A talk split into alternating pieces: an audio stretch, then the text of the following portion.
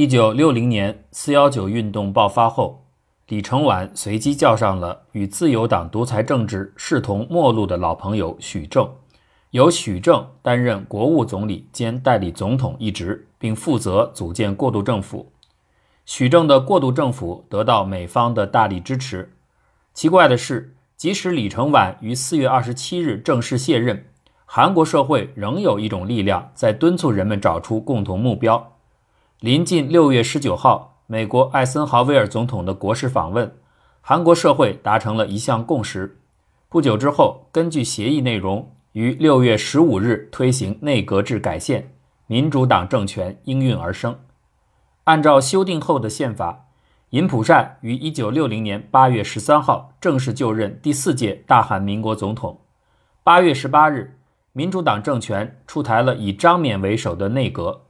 根据史料记载，民主党执政时期是一九六零年八月十八日到一九六一年五月十六日，距离九个月只差三天。尽管民主党执政时期只在转瞬之间。历史对他的评价仍是毫不留情。国民对民主党业绩的普遍看法是：治安杂乱无章，经济近乎崩溃，业绩不咸不淡。其中最令民主党政权声名坠地的，当属公共治安问题。四幺九运动后，不光是警察的威望一落千丈，跟随自由党政权而解散的各种治安辅助机关的空缺也成为一大难题。张勉政府在铲除亲日派警察的同时，极力和警察机构保持中立态度。事实上，民主党政府从来就没有掌握过军事权。即便在这样危机四伏的环境下，民主党政府最后三个月的局势也没有像舆论媒体报道的那样狼狈不堪，时局反而大有起色。按照这种看法，大肆鼓吹、普遍评价的始作俑者，恰是舆论和媒体。昔日妇孺皆知的各家报社纷纷卸下了反对独裁政权、提倡民主主义的旗号，现在转向劈头盖脸的指责，这一定程度上策动了发行量增加。统计数据显示，截至1961年2月1日，报社和期刊总数从1960年5月的600多家增加到1444家，全国约有10万名记者。舆论的过度膨胀及批评的态度。最终变成了军事政变的直接原因。进入军事政权时期后，全国共有一千一百七十家媒体被查封关闭。大众媒体张冠李戴式的宣扬，反而摧毁了民主主义的前途。可见，过高的期望和过严的批评会让民主主义毁于一旦。但是在媒体骂声连连、招迁事变的混乱之中，民主党政权依然维持了经济的平稳发展态势。仅此一点，其政绩就可以有口皆碑。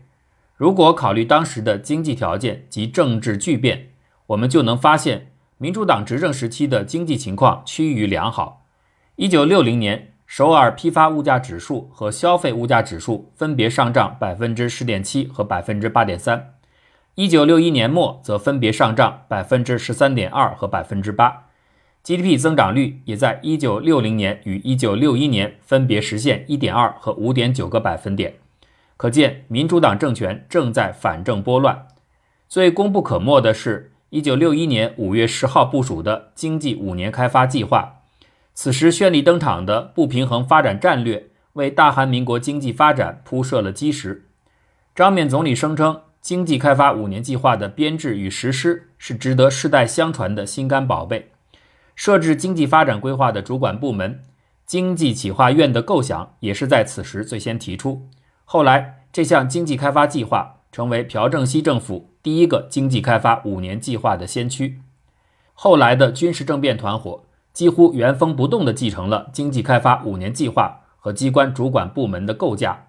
更有趣的是，经济开发的轴心——韩国经纪人联合会的前身及韩国经济协议会。也在民主党政权时期正式组建成立。不仅如此，张勉总理和韩国经济协议会还进行了深夜会议，这是大韩民国成立以来空前绝后的举措。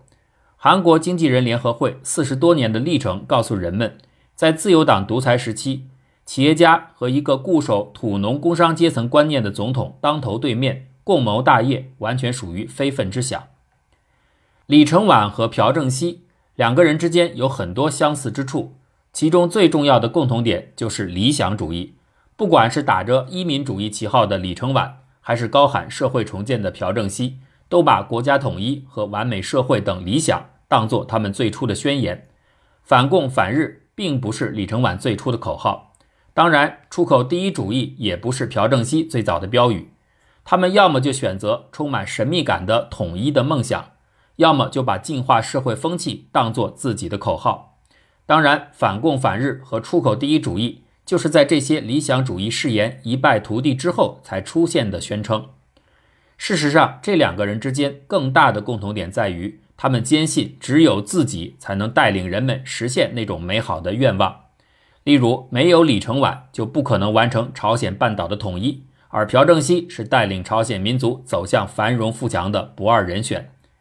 相反，民主主义的正统性和经济第一主义是民主党最主要的口号。不仅是张冕总理，还是尹普善总统都经常强调这两点。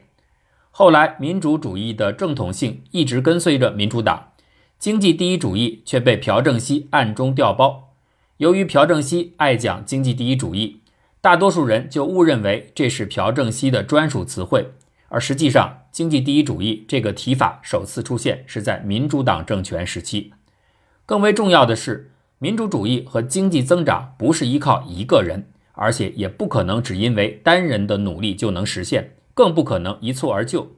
那是因为经济增长是实现民主主义的前提，而民主主义则是取得经济增长的基础。难道李承晚和朴正熙之间没有任何区别吗？这个问题的答案是。李承晚是民主党执政之前的人物，朴正熙是民主党政权之后的人物，因此朴正熙完全有条件剽窃经济第一主义的部分内容，也可以用民主主义来包装自己。正当李承晚和朴正熙被人们偶像化、神圣化时，夹在中间的民主党政权却遭尽了近视理想主义、毫无可行性等没有科学依据的严厉批判。李承晚和朴正熙。在极力赞扬总统制决策时间短这个优点的同时，对于内阁负责制的优点，科学决策却只字不提。令人遗憾的是，军事政变势力窃取了内阁负责制通过制定科学决策取得的赫赫战功。尽管民主党政权制定韩国经济史上首个切实可行的经济发展规划，为上个世纪五十年代后期的经济稳定与发展打下了坚实基础。但这样的政绩均被五幺六军事政变势力卷其息鼓，狡猾的军事政变势力到处散播谣言，煽动民心，并声称民主党政权时期民生事业八方受敌，危机四伏。不仅如此，他们还把民主党取得的业绩偷梁换柱，大肆宣扬成经济第一主义及民主主义的部分内容，尤其是出口至上主义和行政万能主义。军事政变势力罗织罪名、煽动民心的典型证据，就是“人人过上好日子”的口号的诞生过程。“人人过上好日子”是军事政变势力按照他们的大拿金钟密的要求制作的，并用来庆祝军事政变一周年的口号。“人人过上好日子”是从民主党的口号“过不了了，退换一下”当中删去部分内容，着重强调特定词汇而来的。军事政变势力把“过不了了，退还一下”中的“了了，退还一下”删除后，将人们的注意力集中到“过”和“不”这两个字上面。